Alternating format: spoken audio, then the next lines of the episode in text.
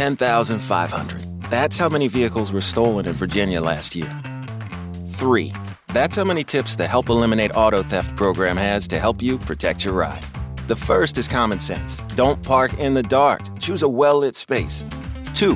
Hide your valuables from passersby. And 3. When you leave your vehicle, be sure to close your windows, lock your doors, and always take your keys. For more tips, visit heatreward.com/prevention.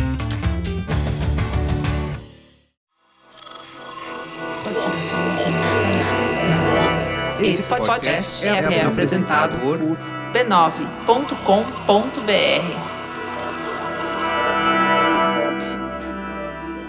No oferecimento de Mupijama, elegância e sofisticação da videoconferência à cama, começa o Mupoca.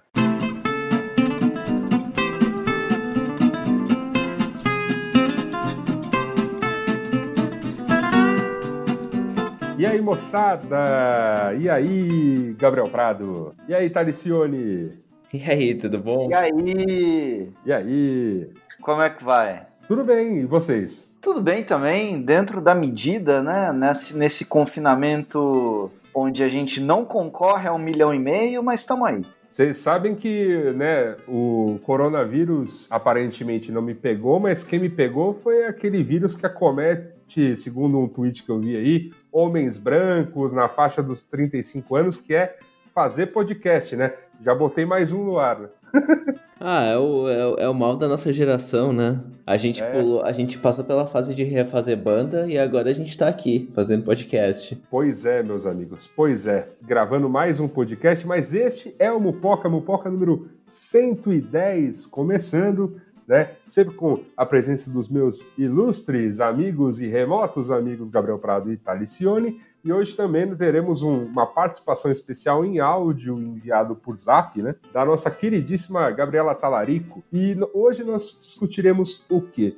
Né, tá todo mundo falando do problema atual da Covid-19, todo mundo falando das consequências imediatas é, do que está acontecendo no Brasil e no mundo, mas a gente está querendo olhar um pouquinho além, porque independente de como vai ser isso, a pandemia vai passar, ela vai chegar a um momento em que nós vamos retomar a vida. Mas que vida será essa que retomaremos, né? Como será o dia depois da Covid-19. Antes de partirmos para tudo isso, meu caro Gabriel Prado, eu vinha me perguntando o tempo todo durante esta nossa quinzena sem programa, até né, mandei perguntas no Twitter, mandei mensagens aos amigos, alguém que pudesse me responder a pergunta que me inquieta demais nessa, nessas, nesses dias sem gravação, que é alguém que pudesse me responder o que é mupoca. Você saberia me responder o que é mupoca? Com certeza. Em todo esse contexto de, de trabalho remoto, tive que aprender a me virar aqui, né?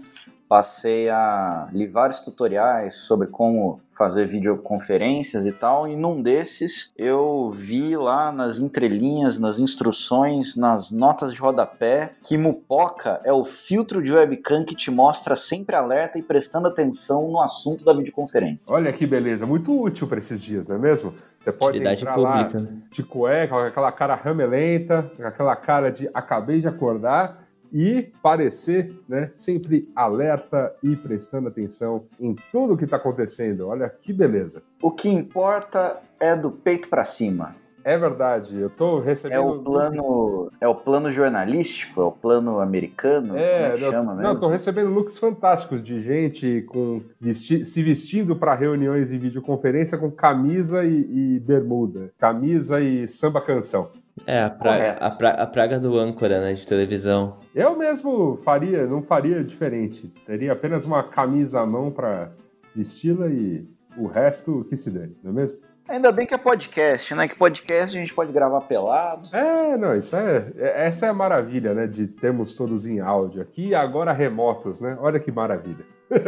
que dá para ficar mais pelado ainda. É verdade. O Mupoca, como você bem sabe, caro ouvinte, é membro orgulhoso da família B9 de podcasts. Você pode entrar lá em b9.com.br barra podcasts e ouvir todos eles. O projeto que nós destacamos essa semana porque é precioso destacarmos neste momento é o Naruhodô, porque é um momento em que a ciência está começando a vencer a resistência que o obscurantismo impôs nos últimos anos. Então a gente precisa se municiar de excelente informação e o Naruhodô é um podcast focado em divulgação científica na nossa família B9. Entre lá em b9.com.br barra podcasts, ouça o Naruhodô, ouça todo mundo esse belo podcast tocado pelo Ken Fujioka e pelo Altair de Souza. É tudo muito maravilhoso que esteja acontecendo neste momento, as pessoas finalmente ouvindo mais ciência e menos groselha.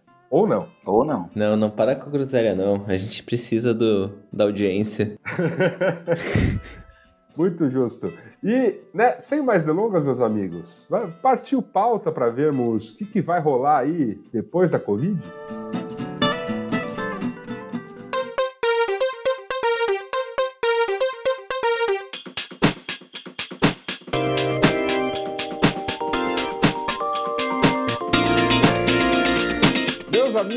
A Covid-19 vai passar. Não está bem claro quando, afinal ainda estamos no começo dessa epidemia. Não sabemos quantos meses a restrição de circulação vai durar. Só fazemos uma ideia dos impactos econômicos que virão. Mas já sabemos, com certeza, que a vida vai continuar. Mesmo que não fizéssemos nada, nadinha, ainda estaríamos aqui enquanto espécie. Diante deste grande desafio, foram anunciados grandes planos, grandes pacotes de apoio e estamos vivenciando grandes mudanças de comportamento. Como muitos especialistas defendem, não voltaremos a viver no mundo de antes. Algo vai mudar permanentemente. É sobre este ponto que observamos a partir de agora, né, para fazer, por que não, o nosso exercício futurológico, essa coisa que a gente adora fazer aqui no Mupoca. Como é que vai ser este mundo depois da Covid-19. Eu trago aqui, meus amigos, para começarmos a discutir esta bela pauta, um texto, né, foi capa da Economist aí de uns dias atrás, né, que se chama, esse texto é intitulado O Estado no Tempo da Covid-19, e ele fala um pouco dessa, dessa implicação do, do, do Estado que cresceu, né, os estados vindo ao apoio das pessoas, o Estado tentando garantir renda, ou pelo menos uma ajuda humanitária ou básica para os seus cidadãos, é, defendendo gastos públicos em saúde, gastos públicos em ciência, é, então são coisas que a gente não vinha se acostumando a ouvir nos últimos anos e, e que voltaram com muita força nessa pandemia. É, e isso traz, né, como a revista chama aqui, bons e maus hábitos. Tem a, a, questão dos maus hábitos que a gente entra aí numa, numa coisa que a gente adora discutir aqui no Mopoca, né, que tem toda a questão do controle de produção, controle de preços e vendas e até mesmo novas ditaduras declaradas, como o caso da Hungria e da Polônia. É, mas a da Hungria foi sério o negócio, né? Fecharam tudo lá, é, a, crise não tem data para acabar na lei, né? Tá, tá, é o que está declarado. Mas a Polônia passou no, no alto da madrugada umas leis bem tensas. E eles vão, eles vão continuar com a eleição em maio, né? Que a galera tá dizendo que vai rolar uma fraude, basicamente. Caraca. Tem rolado um golpe sistemático lá. Já estão adiantando. Uhum. Que beleza, né? Que, que coisa, que notícia boa, né? E outra coisa que a publicação destaca e que né, muito nos toca aqui é o aumento da vigilância. Está acontecendo agora e também pode ser que os países não a deixem depois que tudo isso passar. Tá, Alicione mandou para a gente um compilado de textos eu gostaria que você, né, com a sua sapiência nesse assunto, Thales, resumisse um pouquinho do que esses textos vêm debatendo aí nos últimos tempos. O, os estados, eles estão em geral discutindo, né? Tipo, como é que você mantém a população saudável só que eles tendem a descambar um pouquinho para esse autoritarismo de vigilância, desse capitalismo de vigilância, né? E autoritarismo, de certa forma. Uh, que uma parte é dá muita força à polícia, mas também, tipo, você começa a vigiar a população via drones em parques e vias públicas. Se não me engano, a Espanha está estudando importar isso. Uh, câmeras com detecção facial para o vírus, que eu não entendi direito como isso funciona, mas achei um absurdo. Uh, a França está cogitando, na verdade, instalar parece que a Rússia e a China também usam. Câmeras com detecção de temperatura que o nosso governo que o governo, que alguns governos no Brasil cogitaram também, mas vários estão implementando por aí. Ah, isso.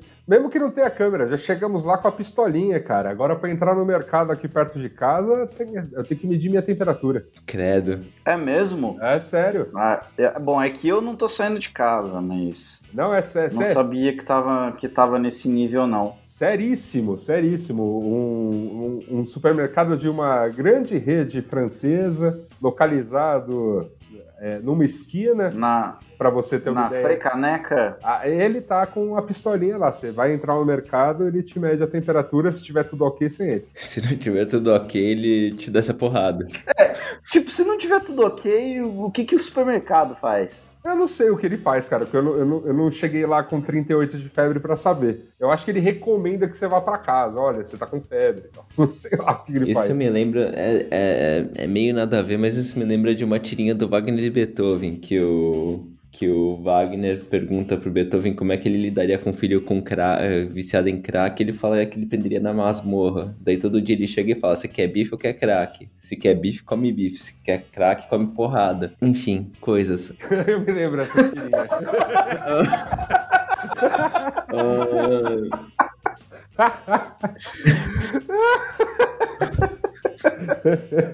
a, mente, a mente funciona de jeitos misteriosos, né?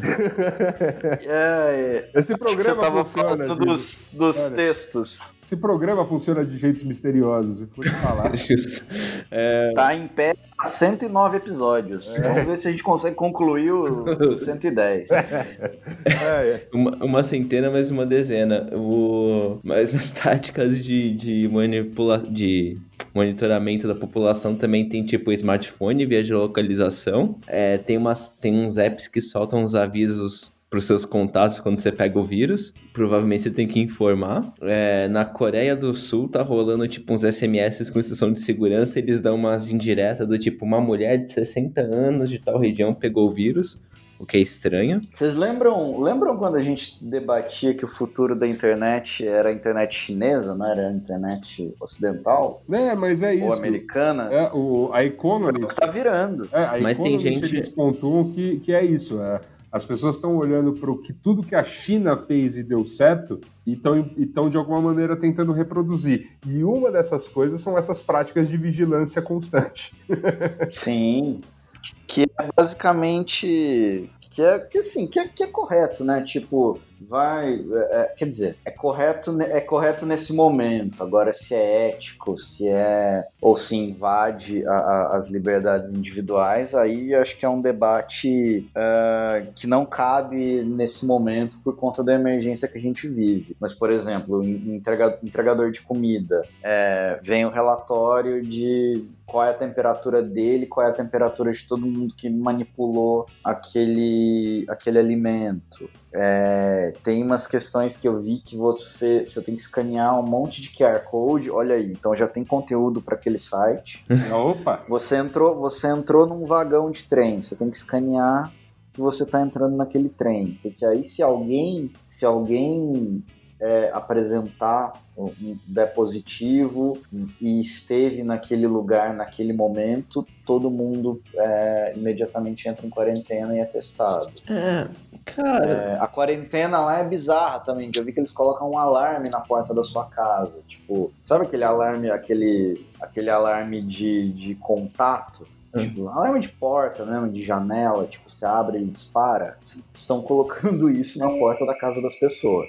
O que eu acho perigoso no, nesse argumento da vigilância é que, tipo, e, e daí é meio foda, porque daí a gente entra no argumento ético, que é tipo, quanto vale a pena você abrir mão da tua liberdade individual em prol da vigilância, né? Nesses artigos que eu tava lendo, tem gente argumentando contra o dinheiro, mas, tipo, não tem nenhuma prova de que o dinheiro aumenta a infecção, por exemplo, né? Dinheiro uhum. físico. Sim. O, o, dinheiro papel, né? Dinheiro cartão é físico. Não, isso vale para uma série de coisas que a gente tá na pegada. Não desinfeta tudo que entra na tua casa, mas espera, calma aí.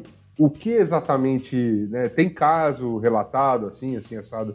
Tem algumas é, coisas também, que vão muito além, né? E também tem uma coisa que é como a gente, como sociedade, lida com isso de um jeito democrático e não autoritário. Eu acho que talvez tenha jeitos, né? É que no fim das contas, quando a gente entrou nesse estado de guerra, vamos dizer assim, é, em estado de guerra, a gente, né, em prol de, de vencer o inimigo, abre mão de uma série de coisas. Né? E eu acho que é isso que está sendo colocado agora no mundo. Tem coisas dessas práticas extremamente invasivas que estão dando resultado e que conseguiram frear né, a epidemia nesses lugares e que, e, portanto, para o combate da, da, da Covid-19, do coronavírus, é, é, foram, estão sendo bem-vindas. Mas a, a, pergunta que fica né, para a Economist é: e aí, passando a pandemia, isso aí fica para, sei lá, controlar a manifestação, por exemplo? É, porque o Estado gosta, né? O Estado normalmente é. gosta de uma repressãozinha. Então, tipo. Sim, o, ponto, o ponto deles é: o Estado vai, vai crescer como um todo.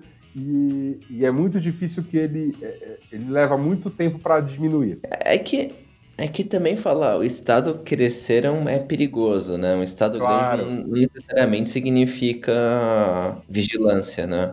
Eu tô, eu tô fazendo, usando aqui as palavras da própria Economist. Tem ah, coisas ah, tá. que, que, ela vai que ela vai defender, que agora não tem nem como criticar. Quando ela começa a falar sobre o estado de bem-estar social, o estado investi é, aumentar investimentos, por exemplo, que a gente ainda vai falar sobre isso, ela não tem nem como criticar demais. Ela, tá, ela realmente está é, é, neste momento, né? Lá não tem como criticar demais.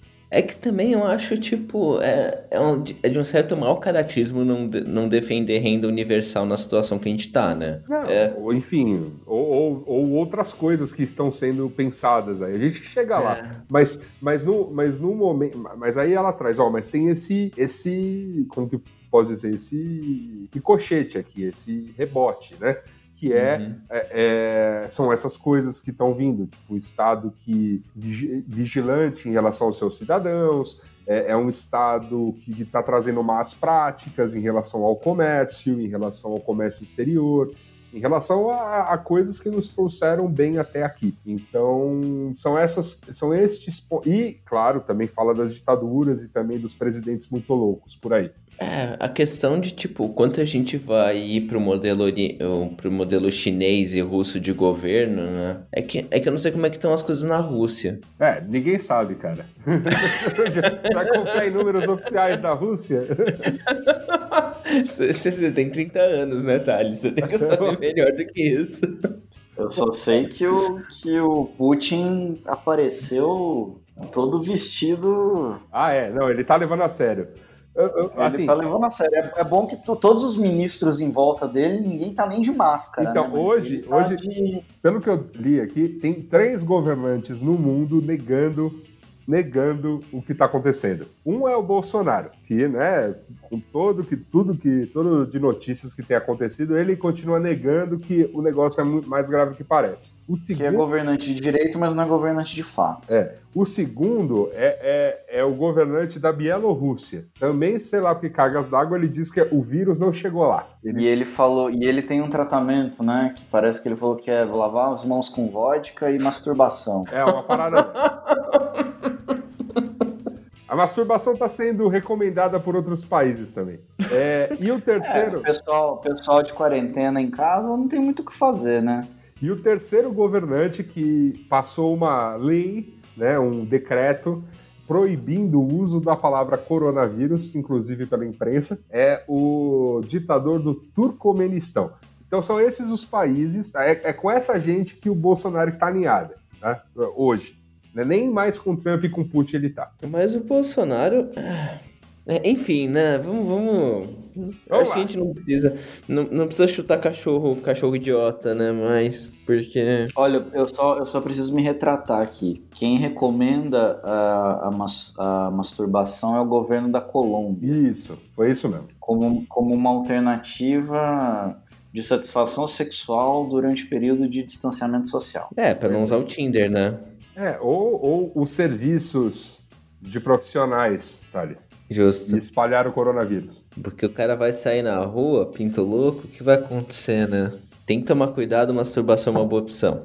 exatamente. É isso. É, eu eu via, eu tô vendo aqui que tem mais algumas coisas sobre essa questão da vigilância, Thales. Você comentou sobre as pessoas estarem utilizando isso para aplicar golpes. É, também tem, né? Porque, tipo, dois que eu li é tipo, um deles é gente que finge que tem um vírus para chantagear restaurante, chega lá, dá umas tossidas e fala que vai contar pra imprensa. Meu Deus. Espírito de porco, né? É, e também tem gente fingindo no, nos Estados Unidos, se não me engano, que faz parte de uma fiscalização, uma equipe de fiscalização federal que bate de porta em porta. Caraca. Daí entra e assalta as pessoas. É, aqui Olha, a gente tá vendo os eu- golpes é. virtuais, é, que eu, eu via as coisas, pessoas mandando o, o tal do cadastro para receber 600 reais por, por WhatsApp. Louco, hein? Louco, louco. É que então, na, na real, sempre tem um desespero. Um dos meus colegas de trabalho recebeu uma, uma ligação falando que ele deveria transferir um dinheiro para comprar ouro. Porque no meio do coronavírus. Só que, tipo, era uma pessoa aleatória que passou uma conta aleatória no telefone, sabe? Aham. É, entendo. Acontece. O pessoal é bem criativo nessa hora, né? É, ficar à toa em casa Ou na prisão, né, no caso. ou na prisão. Mas na prisão já, já tava, né? Não, Ah, sim. Não, então, eu tô falando- abriu uma... O script, o script ele se renova. É é isso que eu acho muito importante. A narrativa. A né? narrativa, exato. Então, como eu estava falando, tem as coisas positivas que esse texto da Economist é, vê, tá? Ele tem essa questão da vigilância, mas ele vê com bons olhos, sim, a questão da ampliação do estado de bem-estar social. Nesse momento em que é, existem os países que já são muito afeitos a isso, então que estão fazendo mais, e também os países que nunca foram muito afeitos a isso, tipo os Estados Unidos, que passam a investir mais em saúde e principalmente nessa questão de acesso público, acesso universal à, à saúde. É, ela também revela que o tamanho do socorro é muito maior, né, o socorro à economia desses países mais ricos é muito maior que o colocado na crise de 2008 e ainda assim a economia desses países mais ricos neste ano de 2020 pode encolher aí de 5 a 10% aí até o final do ano mesmo com a ajuda. Então pode ser que essa ajuda tenha que vir ainda mais, né, para garantir renda, para garantir bem-estar é, das pessoas.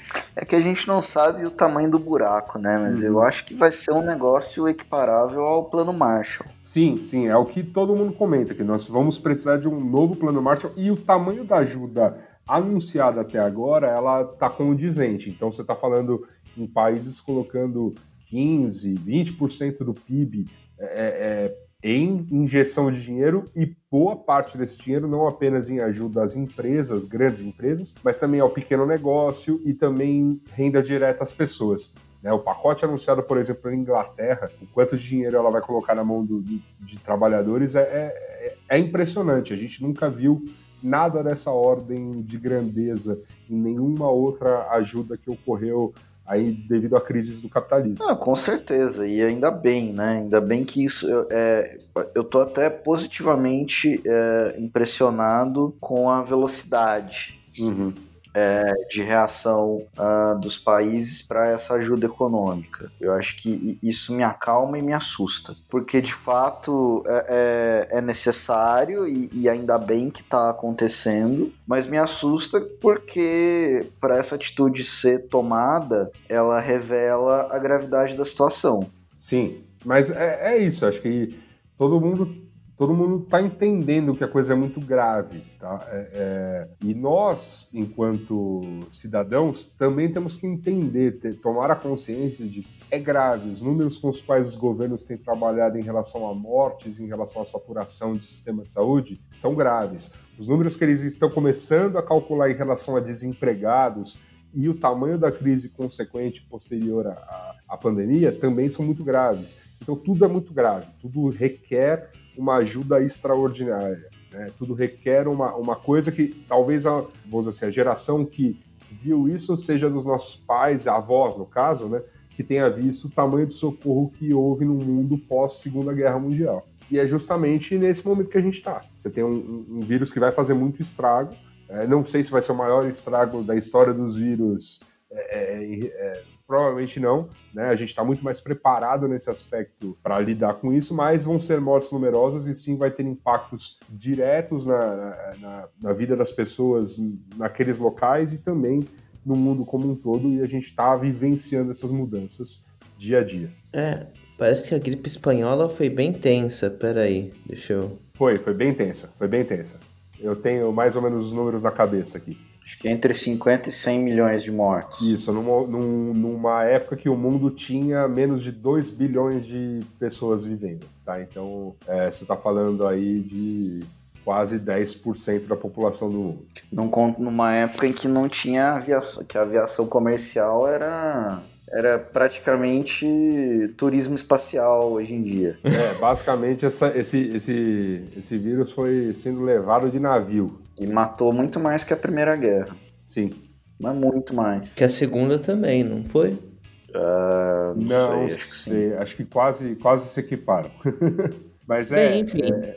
Foi tenso. E aí, e aí, esse é o ponto, né? É, nesse momento que, que os governos estão fazendo isso, o que eu acho interessante é que certas pautas voltaram e não voltaram porque elas são uma emergência. Voltaram porque elas parecem apontar para alguns caminhos de futuro mesmo. Né? Então, é, tem algumas coisas dessas que eu vou falar agora que estão sendo colocadas em contexto de emergência, mas tem certas coisas que não é, que estão sendo colocadas assim, olha, vamos discutir sim, que, porque nós temos uma emergência agora, mas são ideias que talvez venham para ficar. Então, por exemplo, quando estamos falando em renda básica e renda universal, quem propôs isso propõe numa, num contexto de crise, né? Olha, as pessoas vão ficar sem renda de fato, mas é, a partir de uma ideia que é, olha, a crise é, é independente do, do Covid, a crise é bem estrutural e é- talvez essa ajuda ela, tenha, ela venha para ficar. né? Ela seja um- uma oportunidade de fazermos um programa mais universal de distribuição de renda no planeta. Uma ideia que eu, vi- que eu li hoje, que também não é nenhum,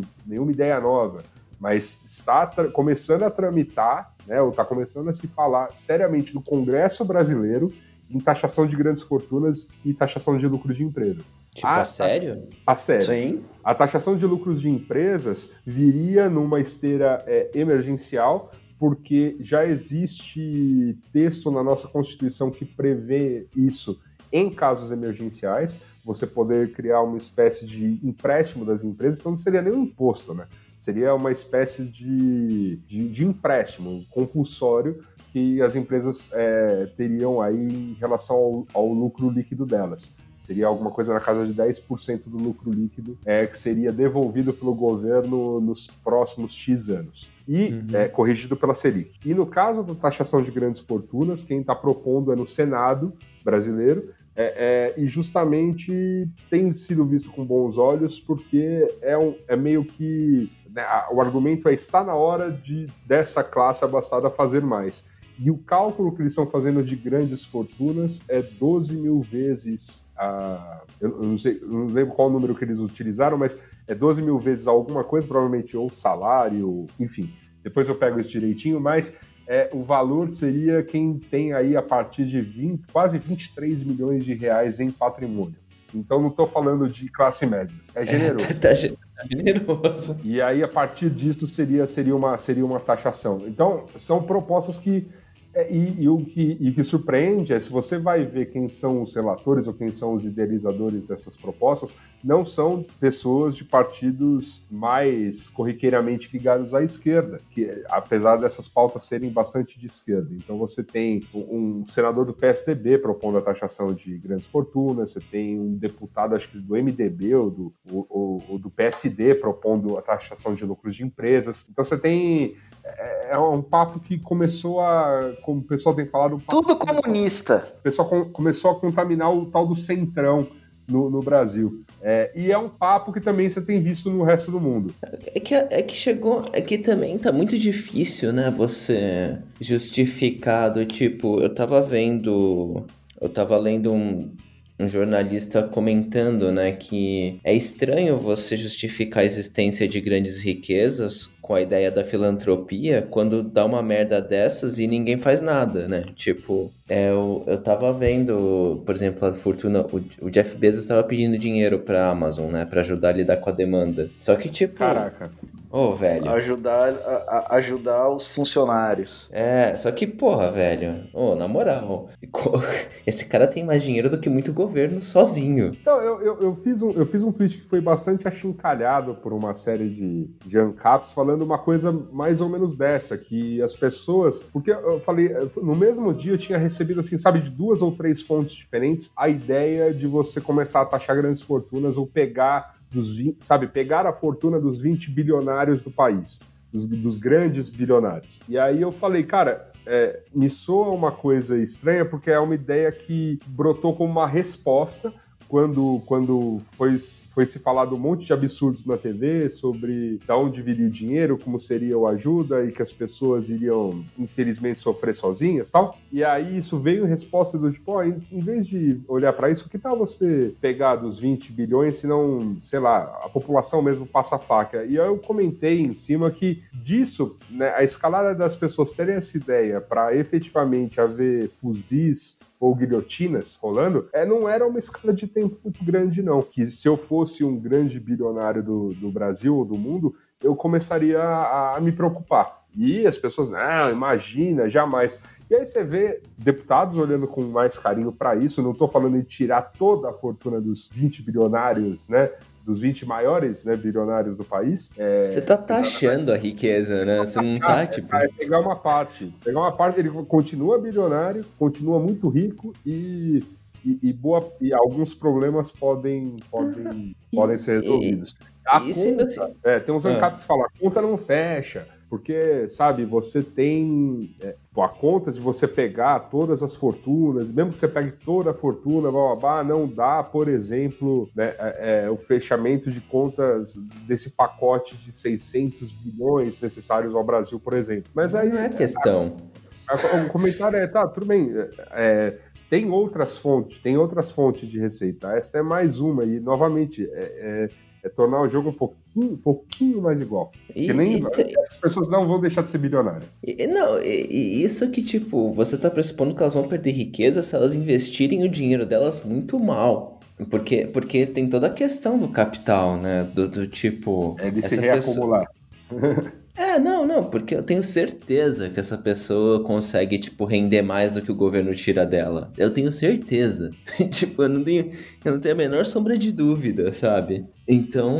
Essa conta que não fecha já faz tempo, né? Alguma coisa de retorno precisa ser, precisa ser dado. De fato, a gente, a gente no Brasil não, não, não taxa lucro exorbitante de empresa. Qualquer coisa que, que, se, que a empresa lucre vai para o bolso das pessoas e acabou. Ah, e, e, no caso, né, numa grande fortuna acumulada a gerações, cara, não tem mérito que explique é. isso. Sabe? Não, não tem. É, assim. E já começa no tipo, descartando o mérito, supondo que mérito de fato exista. Velho, tipo, por que você precisa ter uma riqueza que você não vai conseguir gastar numa vida, sabe? Por uhum. que, que, que, que justifica você não é, você ter tudo isso, sabe? É, é, é, a, é, é, a ótica do. Começou com, começou com a gente, com a gente, quando eu falo a gente, é as pessoas, né? Essa gente. Começou com essa gente acumulando mais papel higiênico e álcool em gel que elas poderiam usar numa vida, e isso virou, né? Isso se é, colocou como metáfora para como o dinheiro é distribuído no planeta. Pouca gente acumula mais dinheiro do que vai gastar, do que vai precisar numa vida, enquanto tem gente que não tem para comprar o, da próxima refeição. É, é, eu acho importante que esteja acontecendo isso. Eu acho muito saudável que essa discussão exista e que essa poderia ser esse poderia ser um legado muito mais do que as questões de vigilância, por exemplo. Então, um é, mundo seria... mais igual necessita de muito menos vigilância. Sim, é, exatamente. E ah, de certa forma já estava na hora. Eu, go eu, gosto muito daquela analogia para explicar a diferença, para explicar o que, que é um bilhão que você calcula em segundos, né? Um milhão de segundos equivale a 11 dias e meio. Um bilhão de segundos equivale a 31 anos e 3 quartos de ano. 31 anos e 9 meses. Pois é. Se você conseguisse gastar né, um dólar por segundo, levaria 31 anos para torrar essa porra toda. E você não consegue. Porque o dinheiro, ele... ele volta. Ele rende. Ah, e, então, tipo, é saudável. E, e, e pro argumento de que a conta não fecha, não, não, não acho que é o ponto da discussão, né? Não, não é. é. Porque, não, então é porque não, é a única, não é a única fonte que viria. Você tem. É, é só deixar mais igual. A a arrecadação é muito grande. É. Então a gente pode afirmar que o um mundo pós-Covid-19 vai ser um mundo com mais consciência de classe? Não. não. Então, eu, não. Espero que, eu espero que seja, não acho que vai. Então, eu não quem sei, tem Quem tem um maré turbo vai perceber que não é rico? Então, eu não sei, porque, novamente, é, eu acho que tem coisas acontecendo. Eu acho que essa essa crise pós-Covid que virá econômica, ela, ela vai colocar muita gente de joelhos, assim, se não vier esse, essa ajuda governamental. Então tem muita gente que não está achando que vai precisar de ajuda governamental, que vai se ver com o pires na mão. Porque gente muito rica está acostumada a ter ajuda governamental. Classe média alta e, e classe média baixa não estão. E tem as pessoas muito pobres do país que estão acostumadas a receber aquelas, aquelas, aquelas rendas de sobrevivência, tipo Bolsa Família. Não tem. Mas tem, tem uma grande parcela da população que está se achando muito mais próxima dos bilionários e vai começar a se tocar que não está. Eu espero, pelo menos. Eu não desejo sofrimento de ninguém. Não desejo. De não, é, não, é, não é desejo. É, é, uma, é uma constatação. Né? É um negócio que é. vai acontecer, vai ser, vão ser anos, vai, vai ter tipo um, dois anos ruins, assim. E, e enfim, é, e, e, vamos, e vamos viver e vamos tentar sobreviver a isso. E, e isso, isso, isso inclui muitas outras coisas. Então, por exemplo, é, é, investimento em infraestrutura, é uma coisa que se fala muito no país. Mas investimento em infraestrutura, neste neste caso pós-Covid, talvez seja olhar menos para próxima rodovia, trans, qualquer coisa que você vai ter que abrir, e mais para as situações das comunidades carentes. Essa infraestrutura tem que ser montada. Como é que você, como é que você fala para as pessoas se trancarem em casa se metade da população brasileira não tem acesso a saneamento básico? Então, se tranca em casa para quê?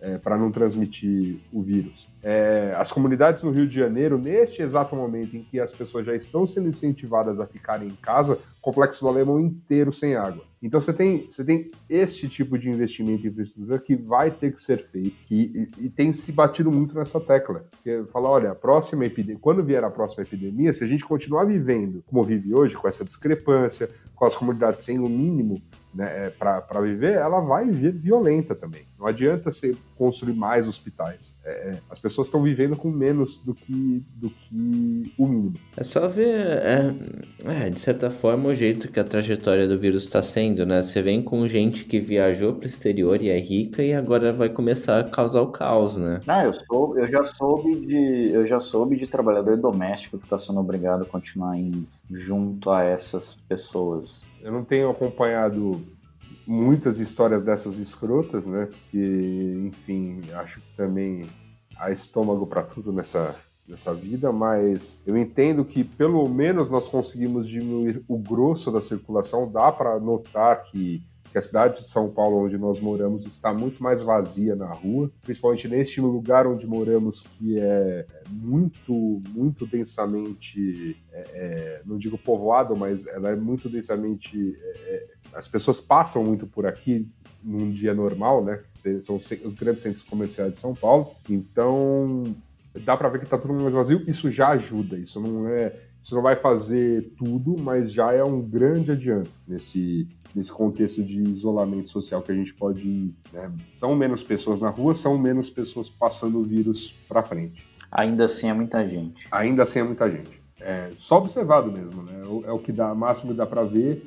Tem, tem muitos relatos de que em bairros é, mais longe, não está bem assim, as ruas ainda estão muito cheias, as comunidades geralmente são muito mais densamente povoadas, então estão muito cheias. Então, tudo isso também vai variar bastante de lugar para lugar, mas qualquer ajuda nesse aspecto é bem-vinda. Estava vendo um gráfico epidemiológico sobre o que significa numa cadeia de 320 pessoas que poderiam se contaminar, se três ficarem em casa, quase metade das pessoas não, não se contamina. Pra você ver, né, a eficiência de você ficar em casa nessa. Pois é. é mas, enfim, de qualquer maneira, eu não sei se a gente vai sair dessa com mais consciência de classe, eu só acho que tem algumas coisas que talvez agora tenham gritado, ó, deu, chega, tava demais. É, ah, e foi é. preciso, é... um, foi preciso um vírus vir para mostrar isso pra gente. É, eu tenho. Uma coisa que eu tenho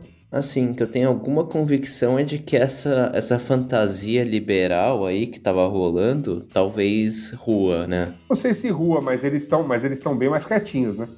É, porque porque fica Percebe bem um óbvio. silêncio longo, um... Na minha, na minha opinião, para quem viveu essa porra dessa, dessa pandemia, né, que tem quem tá vivendo, acho que vai ficar claro que você não consegue sem um estado forte, né, sem uma ajuda estatal sair uhum. disso. Assim, tipo, se você, se você for depender das corporações. E mesmo, vai, supondo, né? 2082, o mundo é uma bosta e as corporações mandam. Não existem mais governos nacionais, né? Nunca que uma corporação ia fazer o que os governos estão fazendo. Ah, não. A, a corporação ia mandar queimar os doentes.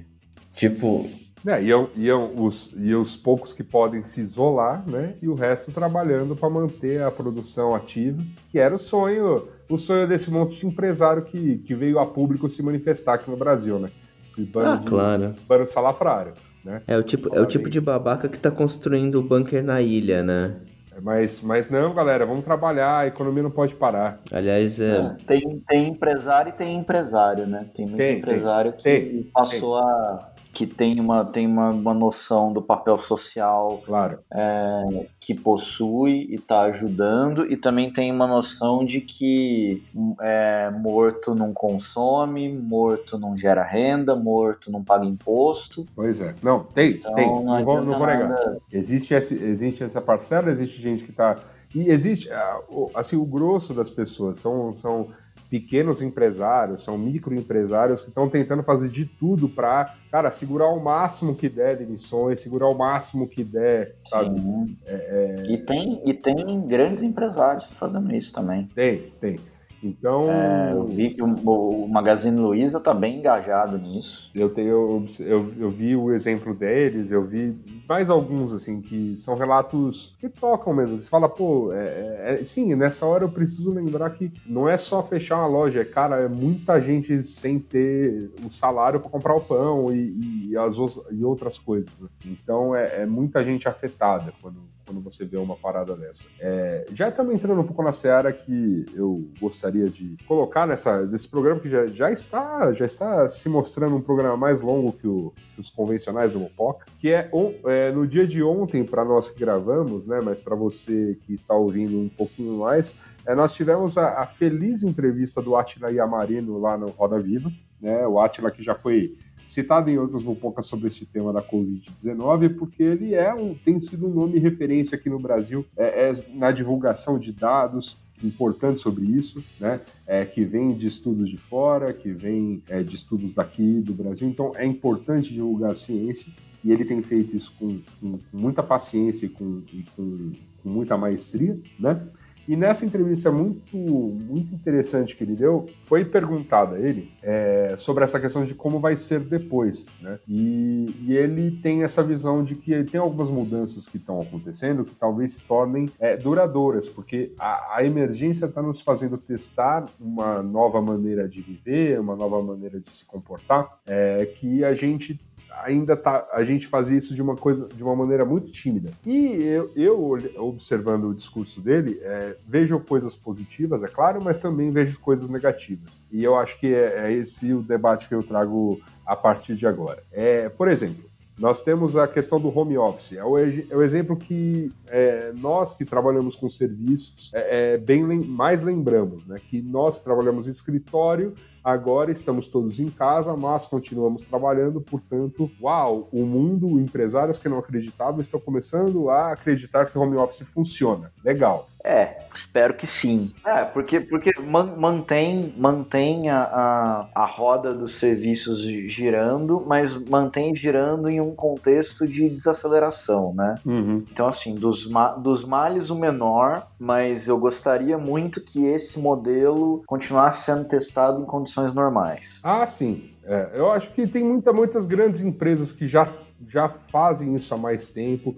Tanto é que quando quando veio né, a emergência do fechamento de, de escritórios por conta do coronavírus, você, vê, você via que tinha empresas já é, claramente preparadas aí para todo mundo trabalhar remoto, assim, grandes mesmo, né? Pelo pessoal financeiro falava assim, grandes players do mercado de cartão de créditos, por exemplo, estavam 100% preparados para isso. Enquanto outros que, surpreendentemente, não. Eu tenho um amigo que trabalha num grande banco que continua indo lá até hoje. Sério? Sério. Ué. Na sede. Não estou falando de agência bancária. Bom, hein? Enfim, acontece também. É, mas, é, mas, enfim, é, se isso vier mesmo, olha, mais empresas vão testar, o pequeno negócio vai testar, a necessidade de escritórios, eu acho que essa mudança já vinha acontecendo de qualquer maneira, assim, pessoas pensarem em escritórios, como eu posso dizer, compartilhados, na, na questão já de trabalhar remoto, muitos autônomos já não, fazendo isso, né? O, o, a explosão de e-mails no Brasil já falava muito sobre isso. Então, eu acho que talvez essa seja uma tendência que seja reforçada, né? Mas não necessariamente ela seja nova, né? Não, não é, mas é que nunca foi testado numa escala tão grande e, e não, como você falou, numa urgência tão grande, né? Uhum. Foi igual, me lembra muito aquele episódio jocoso do, do de quando um juiz bloqueou o VPN no Brasil, aliás, bloqueou o WhatsApp no Brasil e no dia seguinte todo mundo tava sabendo utilizar VPN. É, verdade. Mas também tem uma questão que é tipo, é mais fácil você estar remoto quando todo mundo está, né? Sim. É, modelos mistos normalmente são meio desajeitados. Então tem que pensar com carinho. Eu gostaria que fosse mais predominante, sim. Eu acho que dá. Eu acho que grande parte é preguiça das pessoas de não querer, por N razões, fazer isso, mas tipo. Se, se... Acho, que não é nem, acho que não é nem preguiça, Thales. Acho que é uma, é, um, é uma ideia antiga de controle. Hum, pode ser. De que, um, um, conceito de que você está trabalhando se você está com a bunda sentada na cadeira olhando para uma tela e, e, que você estando em casa não tem controle de, do que você está produzindo. Sim. Só essa mudança já é, ela já pode trazer impactos muito severos né, em, em outros tipos de negócio. E aí eu trago aqui um ponto que é a gente está vendo o que está acontecendo com as pequenas lojas, o comércio de rua, até o de shoppings também, porque esse comércio não essencial está com as portas fechadas nesse momento e muitos deles são de pequenos e microempresários que não sabem como vai ser o dia de amanhã. Então, é, é um resultado muito possível dessa, dessa do pós-Covid seja essa diminuição de oferta nesse comércio mesmo, de, de opções, né, de variedade que você tem hoje, porque você tem né, comércio de todos os, os tamanhos numa cidade como São Paulo. Mas quando, quando, quando a gente passar para um, um, momento é, pós-Covid, que talvez muito desses, desses empresários não consigam sobreviver com seus negócios, né, a gente passe para uma, uma fase, minha visão, é uma visão muito pessimista, né, para uma fase, sabe, de que a rua vai virar um grande shopping, a gente vai ter muitas filiais de grandes redes e, e menos as coisas diferentes, as coisas menores, né? E esse ponto eu levo também, assim, porque tem coisas que são muito boas no home office, mas o home office também gera esse monte de.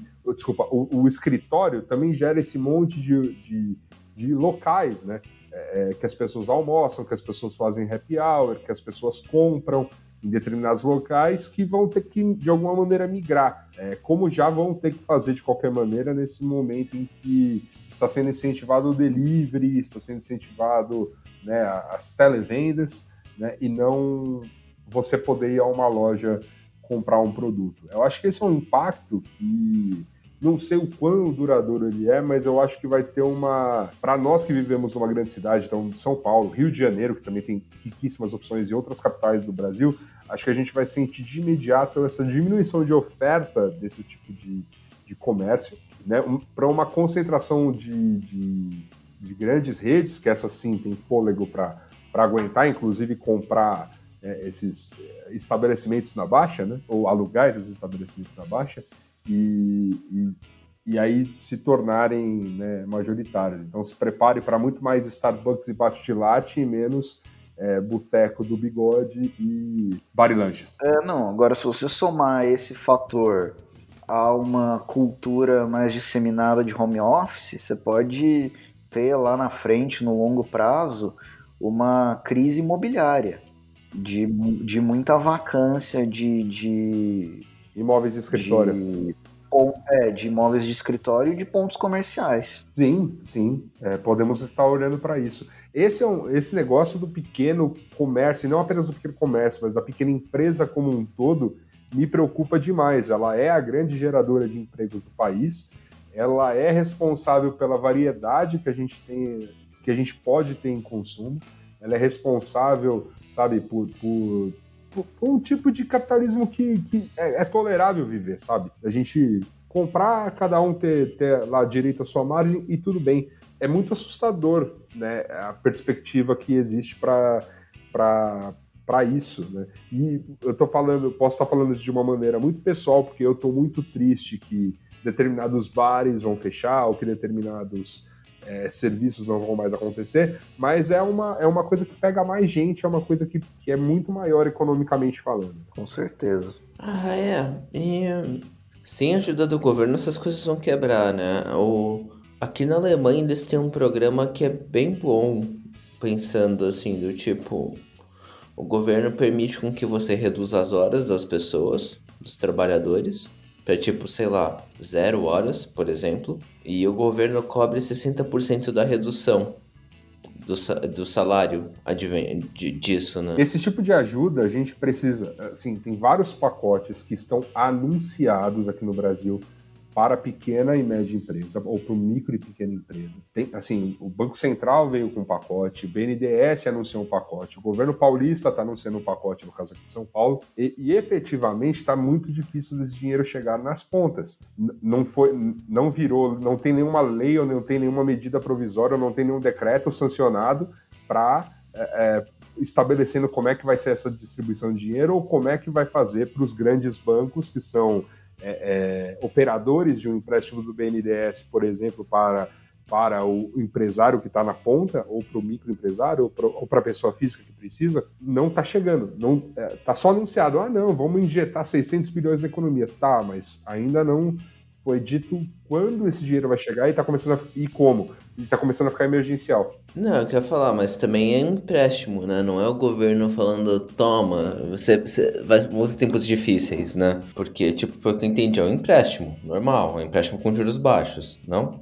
É, é um empréstimo não tá claro ainda porque é. não dá para confiar no que o governo fala. Pois é. O empréstimo, o empréstimo do BNDES é naturalmente a juros baixos, mas existem linhas que hoje são praticamente inacessíveis, porque um microempresário precisa dar garantias de pagamento da dívida para conseguir naquele tipo de juros que provavelmente hoje ele não tem.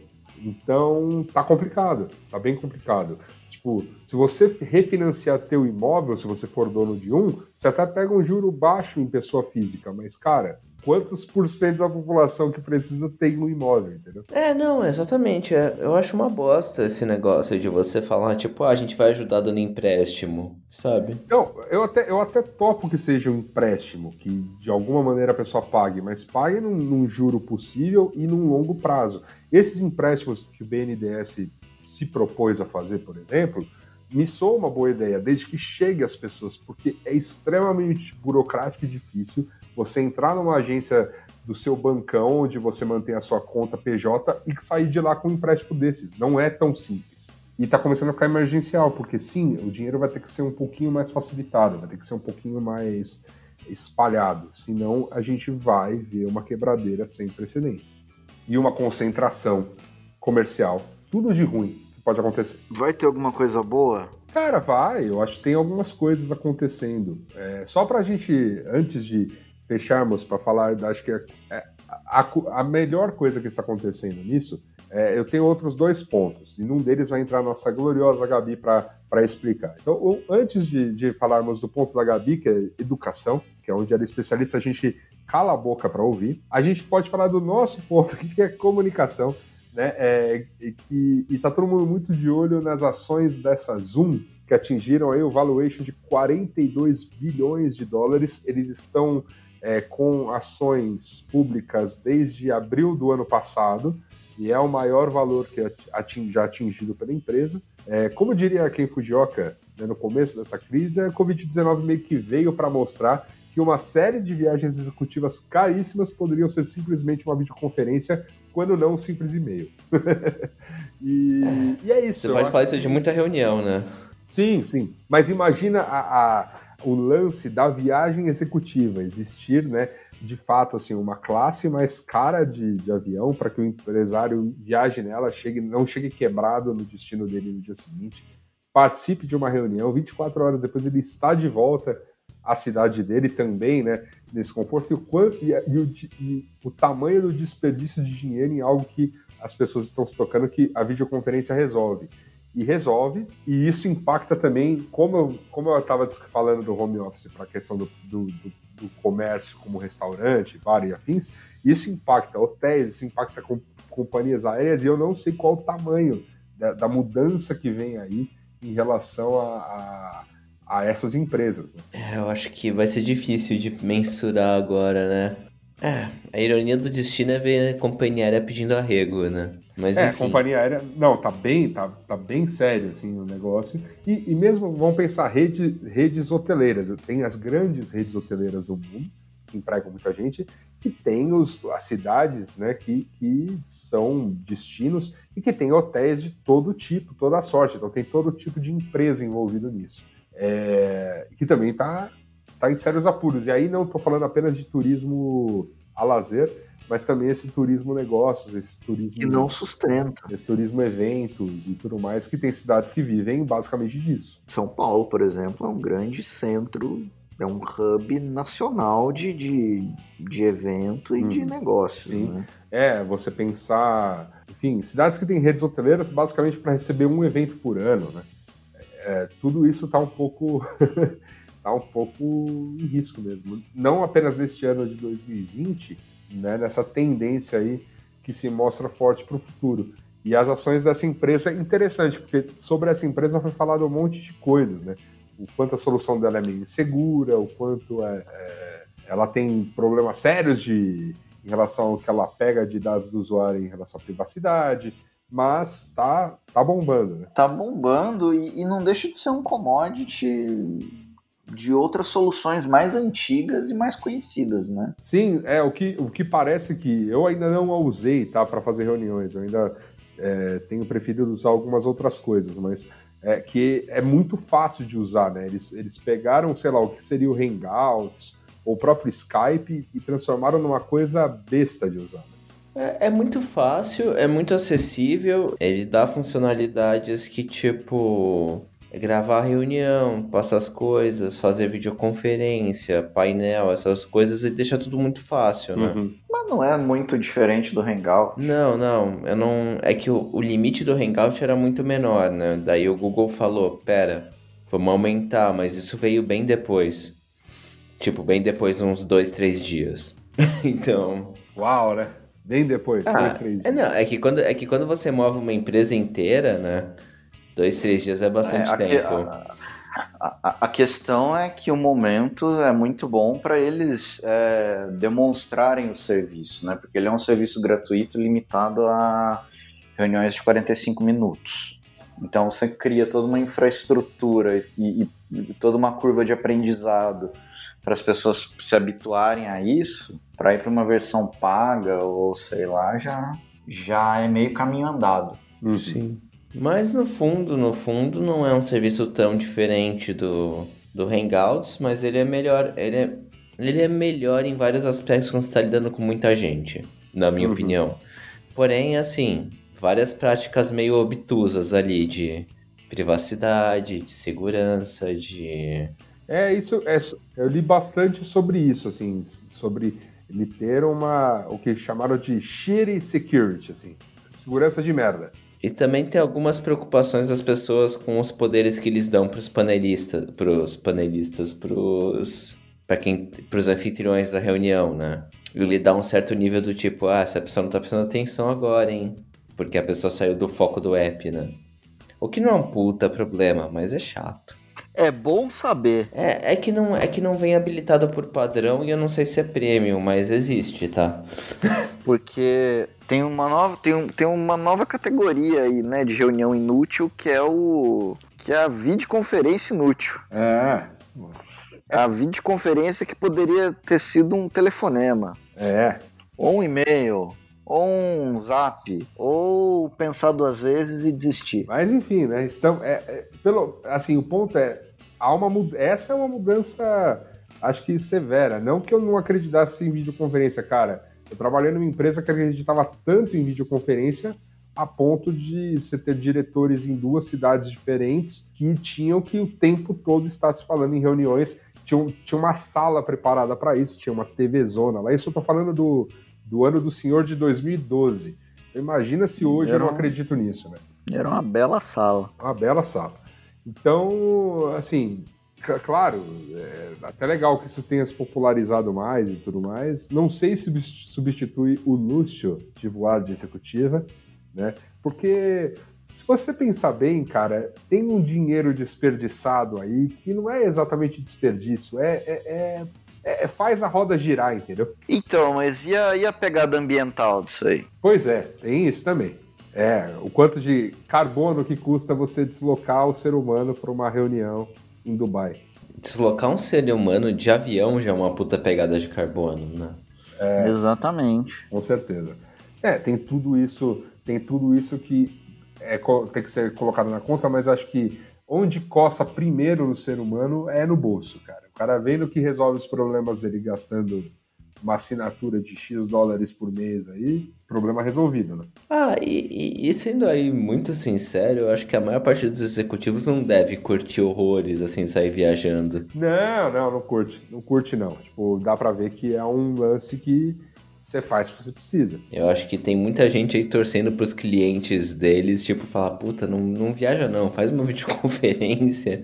Ah, cara, eu, eu falo eu mesmo, cara, eu nem viajei tanto assim na vida tal, mas, pô, viajei um bocado aí nos últimos três ou quatro anos aí que eu trabalhei mais por conta, então pude fazer não apenas coberturas do B9, mas também umas viagens de reuniões, umas viagens de negócio, cobertura de eventos que eu tinha vendido pela minha empresa, etc, etc, etc. Cansa pra caralho. Tipo, não é. É legal pelo número de lugares que você, diferentes que você acaba conhecendo, mas é, efetivamente não é turismo, assim, é, é, é ralação. Você vai, rala, rala, rala, tem um dia livre e depois volta. Então não é, não é exatamente gostosinho, não. Então tamo aí, nosso desejo pra se eliminar a reunião, tem que viajar. Bom, e agora vamos falar sobre educação. É, tem um ponto aí que né, essa- há uma emergência nesse momento, né? E, e as escolas particulares estão escolhendo ou estão testando aí o ensino à distância ou o que está sendo chamado de ensino remoto. Para que a gente não fale besteira, a gente só vai falar depois, algumas, é claro, porque é, é necessário. A gente chamou a Gabriela Talarico, que você já conhece de outros no Fox, ela é mestre em educação por Harvard, para falar um pouquinho sobre o que está acontecendo em educação nesse momento e como vai ser a educação depois do Covid-19. Então, Gabi, como fica a educação agora e depois da crise? Saudade de vocês, das nossas conversas. Bom, muito obrigada pela pergunta. Aliás, ótimo, ótimo ponto. O que, que vai acontecer com a educação agora, depois da Covid? Bom, nesse momento, todo mundo foi pego de surpresa. Então, a gente está tentando é, ajeitar a situação com aulas remotas, né? Que é uma medida bem emergencial. Então, como é que são as aulas remotas? É, os professores e os alunos têm que estar presentes e muitas vezes elas seguem, inclusive, o mesmo dia e horário da aula presencial. Então, por exemplo, se você fazia um curso e a sua aula era segunda às seis, todo mundo continua indo se encontrar na segunda às seis e todo mundo tem que estar lá, né? O professor também tem que estar lá e todos os alunos têm que estar lá ao mesmo tempo. Então, o que, o que acontece é que é o mesmo conteúdo que seria passado pessoalmente, presencialmente, só que a gente tem o apoio de ferramentas digitais. Então, a gente tem o Skype, tem o Zoom. Então, o que, que isso o que, que isso traz, né? A dinâmica entre o professor e aluno continua sendo a mesma, o custo com o pessoal continua sendo o mesmo, porque você continua tendo as pessoas lá todo, todo dia ou toda semana, é, então o tempo investido é o mesmo, né? é, o que o que está acontecendo é que tanto quem estuda quanto quem ensina precisa ter mais familiarização com a tecnologia. E a gente já está vendo isso no, é, em vários lugares, por exemplo, tem o SS30, que são vários professores que estão disponibilizando 30 minutinhos do tempo deles todo dia para ajudar pessoas que têm dificuldade com tecnologia. Então isso já é bem legal. Bom, e agora uma das coisas que esse momento tão difícil está ensinando para gente é a importância da gente conseguir ensinar e aprender sem estar fisicamente na mesma sala, né? Então, é, quem sabe depois da Covid a gente consiga ficar melhor no ensino à distância, que não é a mesma coisa que aulas remotas, porque o ensino à distância tem o conteúdo feito para ser acessado à distância. Então, por exemplo, se antes eu tinha aula segunda às seis da tarde, agora eu posso. O, o professor não precisa estar presente, porque todo o currículo já foi feito para ser acessado pelo aluno no ritmo que ele quiser. Então, ele pode entrar na segunda às seis da tarde, mas ele pode entrar na terça às dez da manhã, ele pode é, maratonar esse conteúdo como se fosse um conteúdo do Netflix, ele pode rever, ele faz no ritmo que ele quiser e o professor não precisa estar presente para passar esse conteúdo. Com isso, o que é que muda, né? Existe um planejamento maior para produzir esse esse material de aula, tem um investimento maior para produzir esse currículo, então é, você pode muitas vezes ter uma plataforma específica para transmitir esse conteúdo, que pode privilegiar outros formatos, que não só essa, esse formato de, de conversa, do prof, de, de palestra né, do professor. Você pode ter um investimento maior em produção do material, produzir áudio, audiovisual, é, materiais mais interativos, mas também a, a, a, longo prazo você não precisa mais ter aquele professor, aquele pessoal lá toda semana. Então, a, a longo prazo esse custo pode cair e a dinâmica entre professor e aluno ela vai mudar. Então você não tem mais o professor lá sempre falando, né? Diminui esse tempo de interação, ele pode diminuir, mas ele fica mais inteligente. Então o professor não está lá sempre para passar o conteúdo, mas ele está lá para é, tirar dúvidas, ele está lá para ter uma discussão mais sofisticada e analítica sobre o que foi passado. Ele está lá para orientar o seu projeto prático, para ter conversa sobre a aplicação desse conteúdo, o que pode ser bem interessante. Quais que são as mudanças necessárias para a gente se adaptar para isso, né? A pessoa que ensina, as pessoas que ensinam precisam é, fazer uma gamificação do currículo para deixar esse currículo mais divertido, mais atraente é, para a pessoa que estuda, que daí essa também tem que fazer uma mudança que é essa coisa da motivação e melhorar a sua disciplina interna para ela percorrer as trilhas de conteúdo, porque né, não faz mais diferença ela tá lá de corpo presente, inclusive não existe mais nem essa ideia. Então, é, como é que a gente vai mudar essa relação que a gente tem com motivação? Como que vai ser a premiação?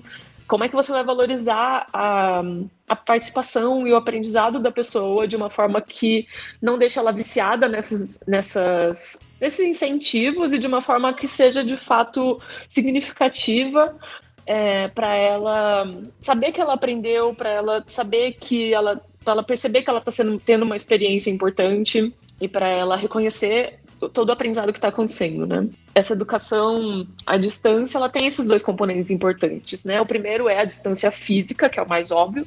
Então você está fisicamente separado, você não tem mais o controle, você não tem mais a pressão, você não tem mais tipo você chamar a atenção da pessoa, você gritar aí, tomar todas essas providências para tentar tipo domar o comportamento do seu aluno. E ao mesmo tempo você tem mais, então você tem mais liberdade tanto do aluno quanto do professor, o que pode ser assustador é, para pessoas que estão acostumadas com uma forma mais tradicional, você perder esse poder né?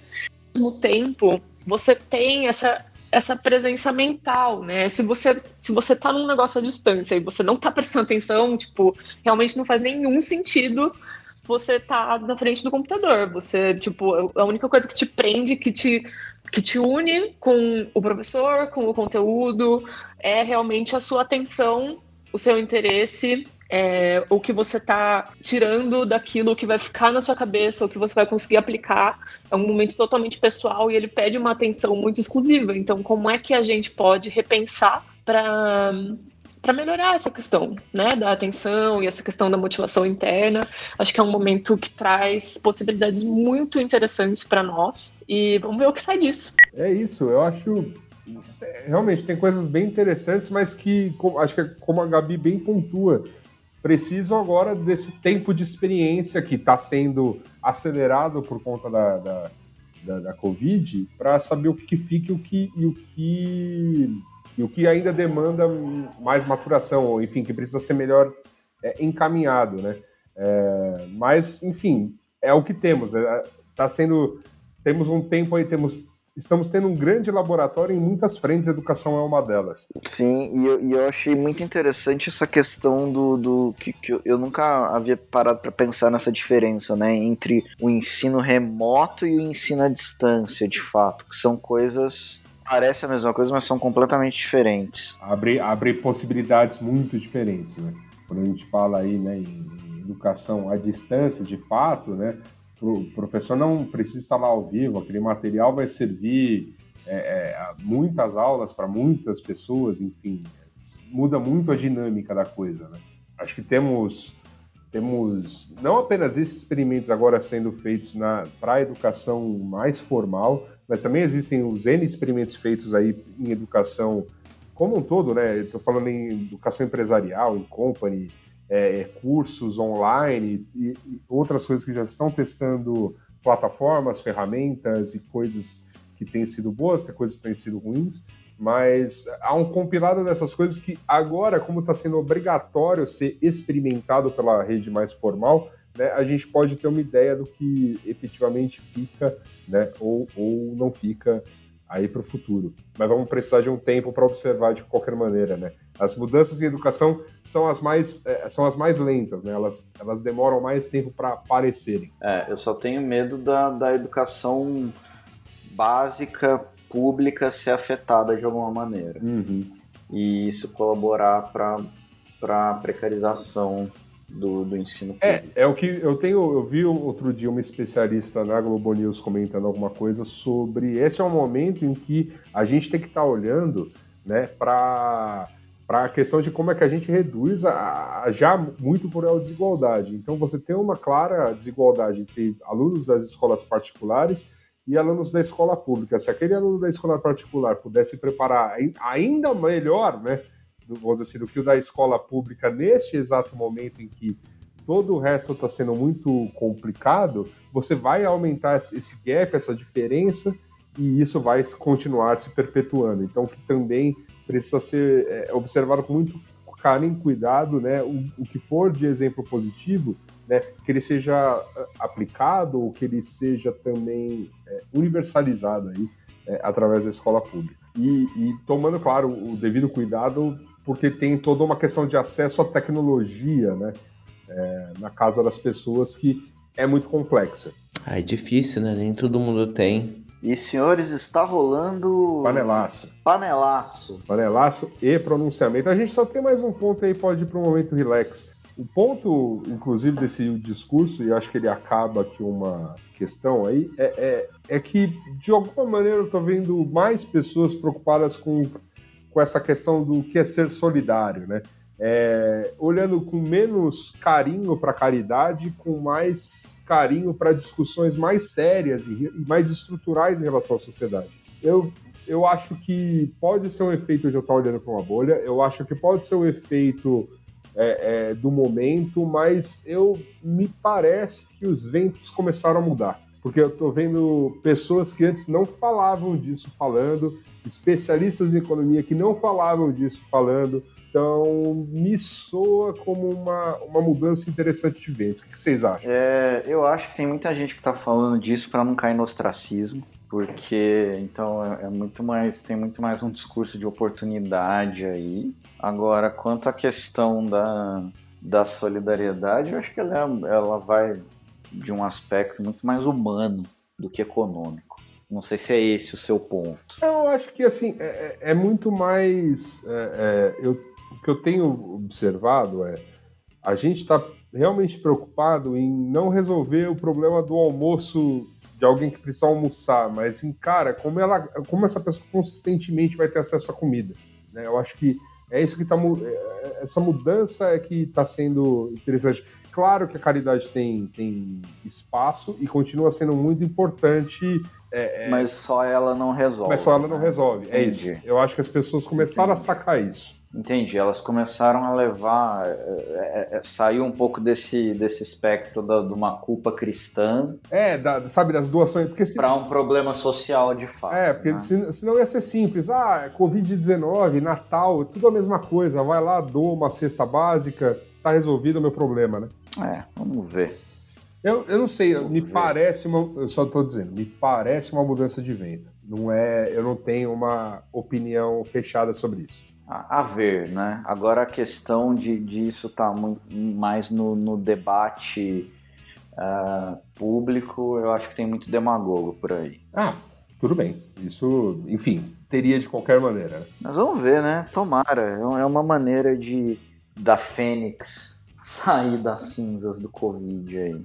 É, eu também acho. Eu acho que a gente pode sair melhor enquanto humanidade dessa.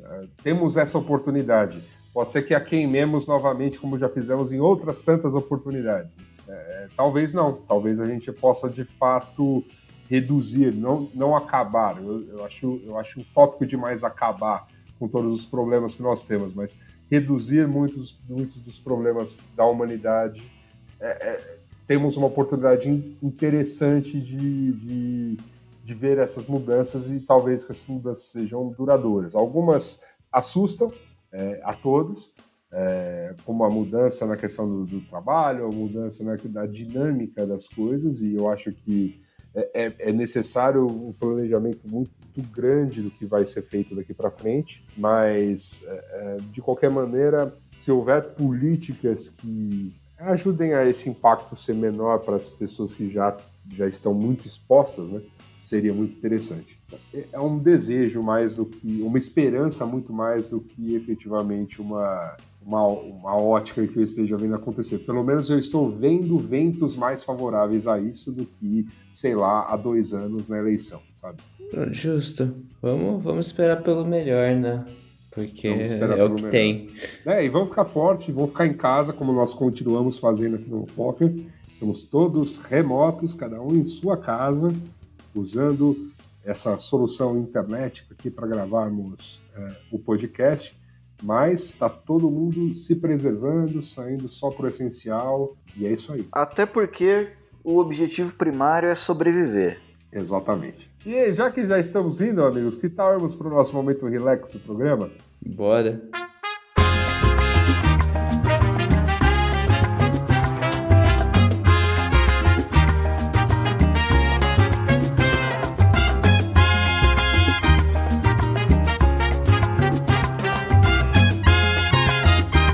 Gabriel Prado, não temos cartinhas. Não temos cartinhas. Não temos porque... cartinhas, porque Pessoal... não tem ninguém saindo de casa para pôr carta no correio. É verdade, é verdade. É, tá sendo muito complicado aí, né? A gente que mantém esses métodos arcaicos aí de comunicação, né? É, não abrimos uma teleconferência para os ouvintes, então não temos cartinhas. Né? O comentário, comentário sobre o nosso último programa, por exemplo, feito lá na nossa mupossonaria, foi uma, um GIF, exatamente. Então tá aqui o GIF, a gente exibe ele para vocês. Você quer. Pode ser inclusive um novo quadro do Mupoca, o GIF descrição. É, GIF descrição. O GIF, nesse caso, é o personagem de um dos ladrões do Esqueceram de Mim, o que é interpretado pelo Joe Pesci, falando: Hey, look who it is, Marv. Olha quem tá ali.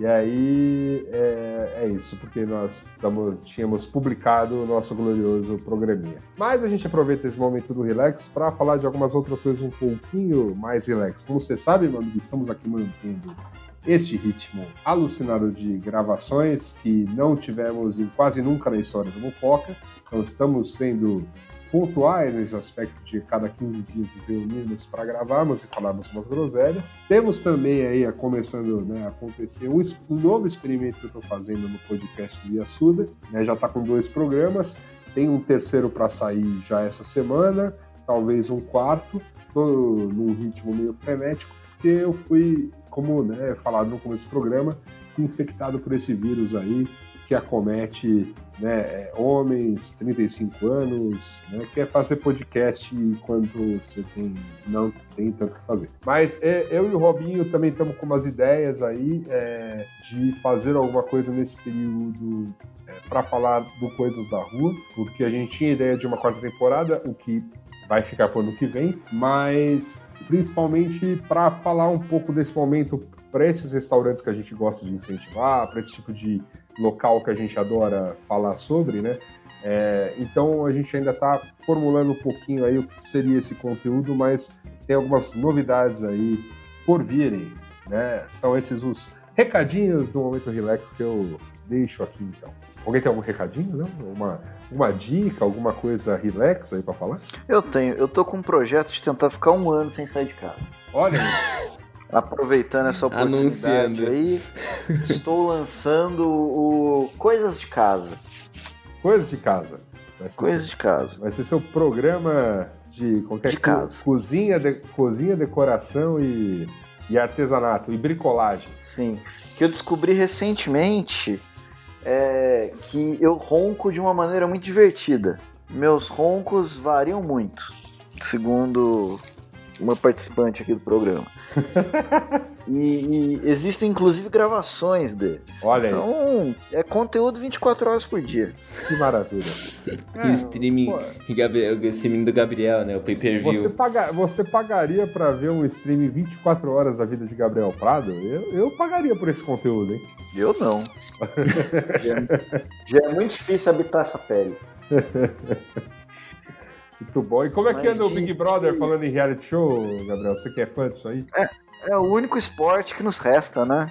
Aham. Uhum. Eu gosto. É, é, é, assim, é que eu, eu, eu, acho que eu já comentei isso. Eu tenho, eu tenho um vício por desgraça, né? Então eu gosto muito de consumir uh, as notícias a respeito da pandemia. E de uma semana para cá eu comecei, inclusive, a, a, consumir muito conteúdo a respeito da pandemia no meu tempo livre. Então eu assisti o Epidemia, que pipocou ali no Netflix, no, no top 10 Brasil de uma hora para outra.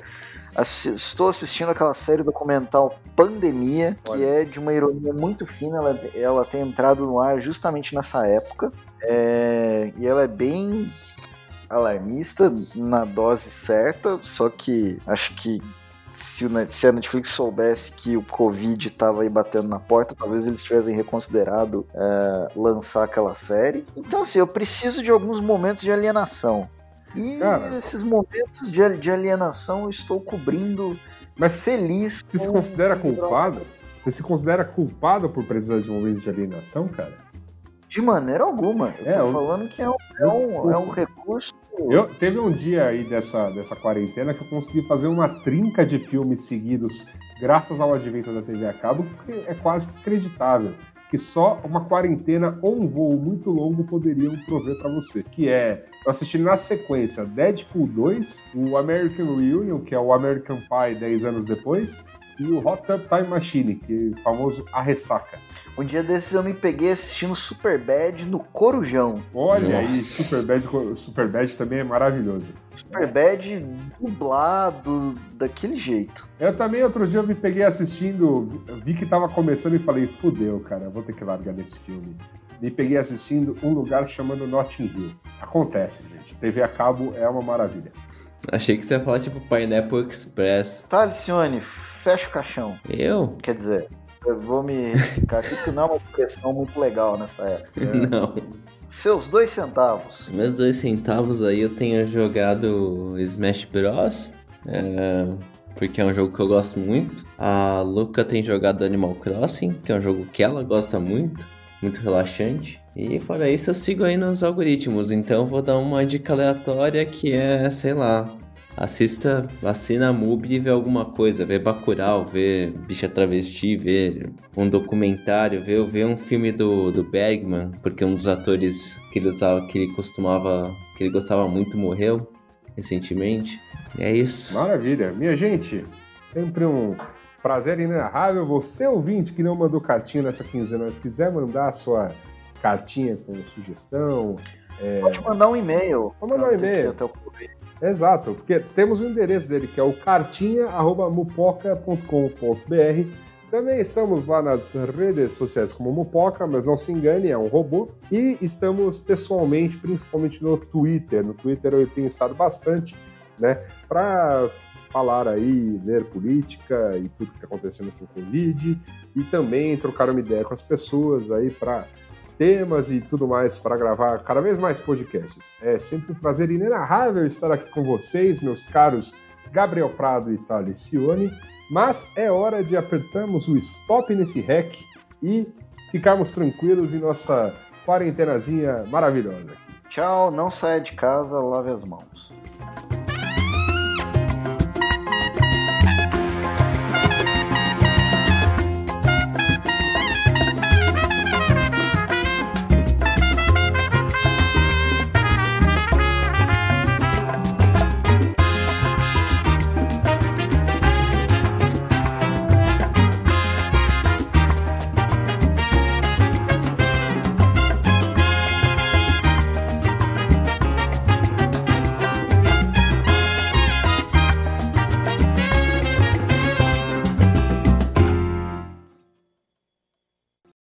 10,500. That's how many vehicles were stolen in Virginia last year.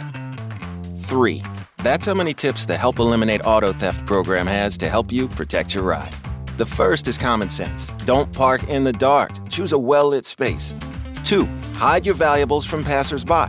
And three, when you leave your vehicle, be sure to close your windows, lock your doors, and always take your keys. For more tips, visit heatreward.com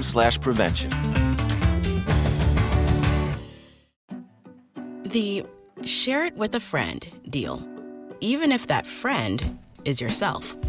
Your McDonald's, your rules. Live your best morning with BOGO breakfast sandwiches only on the McDonald's app. Now buy one bacon, egg, and cheese McGriddles or sausage, egg, and cheese McGriddles and get a second one free. Valid for item of equal or lesser value. Limited time only at participating McDonald's. Valid one per day. Excludes one, two, three dollar menu. Visit McDonald's app for details. Download and registration required. Ba-da-ba-ba-ba.